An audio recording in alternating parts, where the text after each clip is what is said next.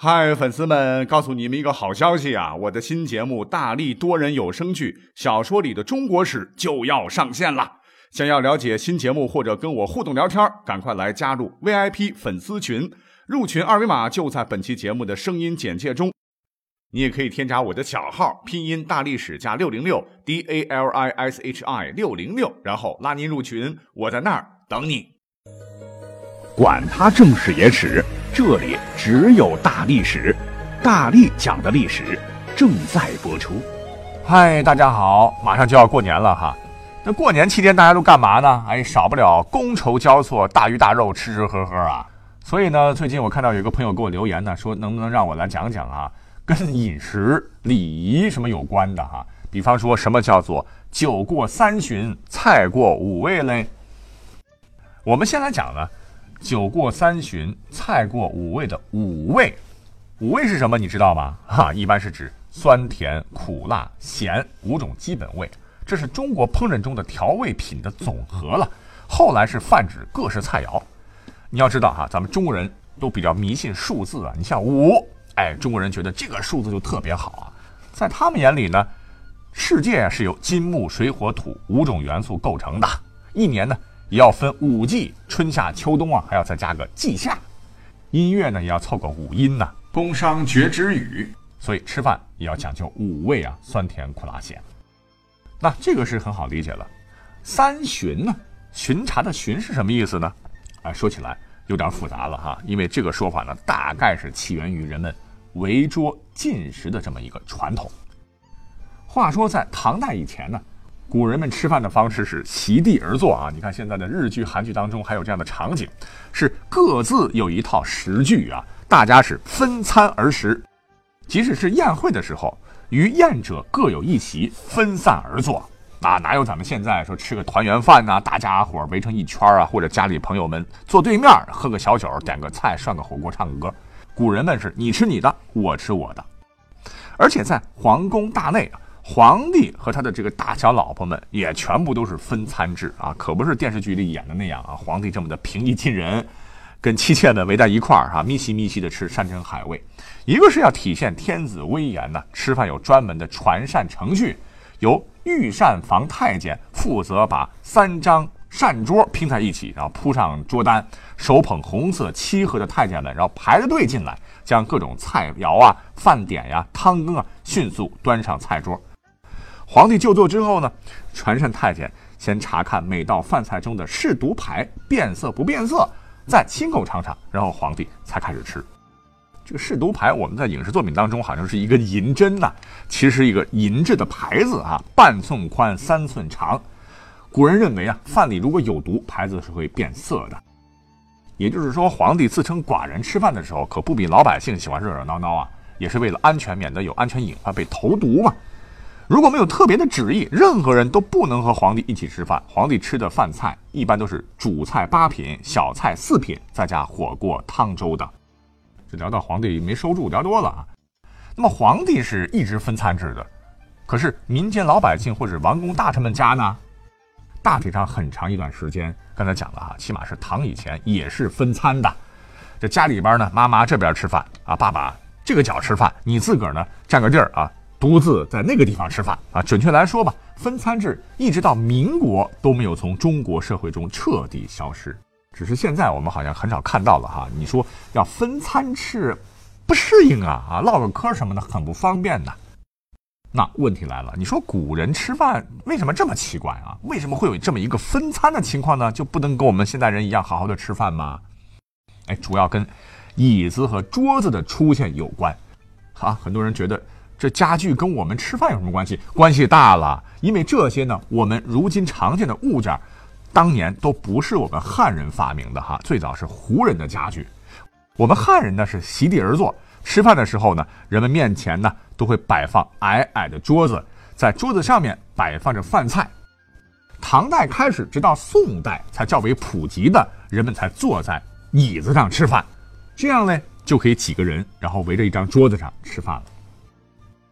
哦，我这么说你能理解吗？就是如果一块儿吃的话，你想，一堆人跪着，然后桌子这么矮，给一个呃大一些的桌子好了啊，菜肴满满当当的，大家你说跪着好夹菜吗？哈，我们可以想象一下，看着也非常的不雅观了。因为古人是讲究礼法规矩的哈，不能接受这样的吃饭方式。我们的孔子老先生就曾约过说：“席不正不坐，歌不正不食。”啊，既然跟吃饭有关系，讲到这儿呢，我们可以稍微的引申一点啊，就是我们现在常说的筵席，筵席，哎，到底是怎么来的呢？因为古人都是席地而坐嘛，设席每每不止一层，仅靠地面的一层称檐，檐上面的称席，筵席之称由此而来。另外。当时古人的进餐方式，除了跪在席子上吃饭啊，据考证，有贵族身份的呢是凭祖案而食。祖案，祖就是古代祭祀时放祭品的器物啊。我们的考古学家曾经在山西的某龙山文化遗址中啊，出土了一些用于软石的木案。木案平面多呈长方形，长约一米，宽约三十厘米。木案下方有木条做的支架。高度仅十五厘米左右，这 这古代这么矮的桌子，我们拿到现在来怎么吃饭呢？顶多用来放茶具啊。那木案出土时啊，案上还放着很多的酒具。那么在遗址当中还发现了与木案形状相近的木祖，也是长方形，略小于木案。祖上呢放有石刀、猪排或大猪蹄子等啊。古人满脑子也都是大猪蹄子，这应该是放置祭祀的牲畜的祭祖啊。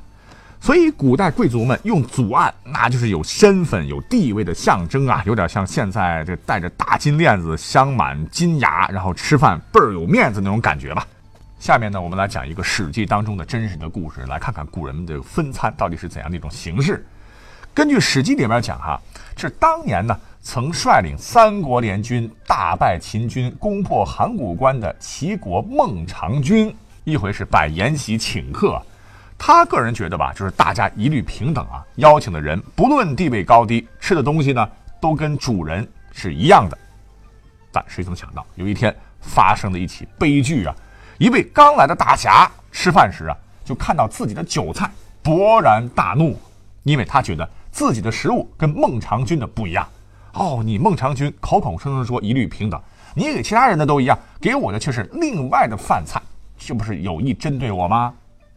实际上，他面前的这个饭菜跟孟尝君呢没有什么两样啊，可能是近视吧。那别人的这个影子呢盖住了他的饭菜啊，他就觉得这个孟尝君不遵守礼法，轻慢自己，就很生气，就要离去。孟尝君就知道了啊，马上就将自己的饭菜给侠客看。哟，这位侠客才发现，原来真是一样的饭菜啊！我不该以小人之心夺君子之腹啊，丧失了侠的精神，便羞愧自杀了。我天啊，动不动就要抹脖子自尽的，这个故事还是挺悲剧的。可是我们也看出来，在没有凳子椅子之前，大家呢都是分餐的。那这是史书上啊得到的证据。可是呢，我们还有考古证据来证明。那么话说呢，近代咱们的考古工作人员就从当年的殷墟当中啊出土了大量的陶革。这个革呢，就是一种类似于今天碗的一些餐具啊。三足陶罐就惊奇的发现啊，原来这个格呢只够一人一餐之用，它是用于煮粥的器皿，因此可以推想当年人们进食是一人一格的分餐制。之后还有周秦时代一些文物也很明显看到人们是铺席而坐，上放置案桌，天子是五重席，大臣是两重席，这样的情况也反映了我们当时还是分餐的。汉朝的时候呢？哎，分餐的方式就更明确了。皇帝坐在前面的台阶上，皇后坐在一侧，大臣坐在两侧，都是一人一桌。还有，比方说有文字记载的鸿门宴，就更加清晰地为我们描述了分餐的具体情况。是在宴会上，项王、项伯坐向东，范增南向坐，沛公北向坐，张良西向侍。啊，这五人是一人一案。到了隋唐时候呢，有幅画啊也很有名，我们可以搜到，叫《韩熙载夜宴图》，描述了韩熙载这个人和其他几个贵族弟子啊是分坐床上和背靠大椅子上静听琵琶演奏的一个场景。听者前呢就摆着一个不大的高桌，每人面前呢都有一套独立的餐具，还有一份糕点，是互不混杂，界限分明。也就是说，当时唐朝椅子桌子已经很流行了哈。但是呢，还是有分餐的情况。那么到了宋元时候，我们可以从《水浒传》当中来一看究竟。《水浒传》中的第八十二回叫做“张叔夜三番宣玉招，宋公明合伙受招安”，里边就写到说，宋江啊，便命开言款待天使，尊张叔夜、刘光也上座，宋江、卢俊义等众头领啊，都在堂下列席。可见，即使到宋代的时候，分餐依然是常见的哈。那到了后来，元朝，元朝的统治者对分餐制非常的不感冒啊，就引出了合餐的出现的一个重要原因，就是古人的生活方式其实也受到了游牧民族一起吃饭的影响。那元朝的时候，皇帝是推崇合餐制，上行下效呢合餐这种吃饭的方式就渐渐的普及开了。啊，说了这么多，其实是为什么呢？就是为了扯出酒过三巡的由来啊。因为要喝酒啊，你就必须得斟酒嘛。古人既然是最早都是跪着，那桌子很矮，那倒酒的人倒酒的时候，要么是站着倒，要么是弯着腰。这个高度对于跪着的客人来说，有一种被巡视的感觉啊。这就是巡的由来。三巡一般是指什么呢？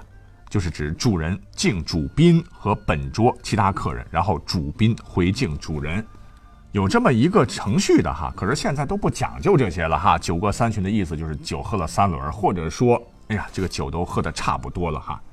那连起来，酒过三巡，菜过五味，就是指同桌的人喝过三轮，各色菜肴也满上之后呢，吃的也差不多了哈。酒宴已经到了一定的深度，这个时候，主客双方呢。就可以谈一些实质性的问题了。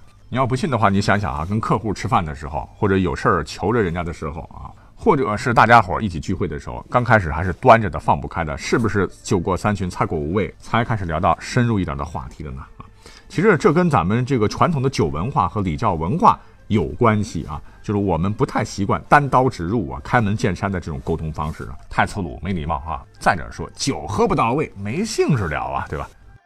好，本期节目呢就先讲到这里了哈，呃，快过年了，我得抓紧去买年货了哈。那么下期节目，拜拜。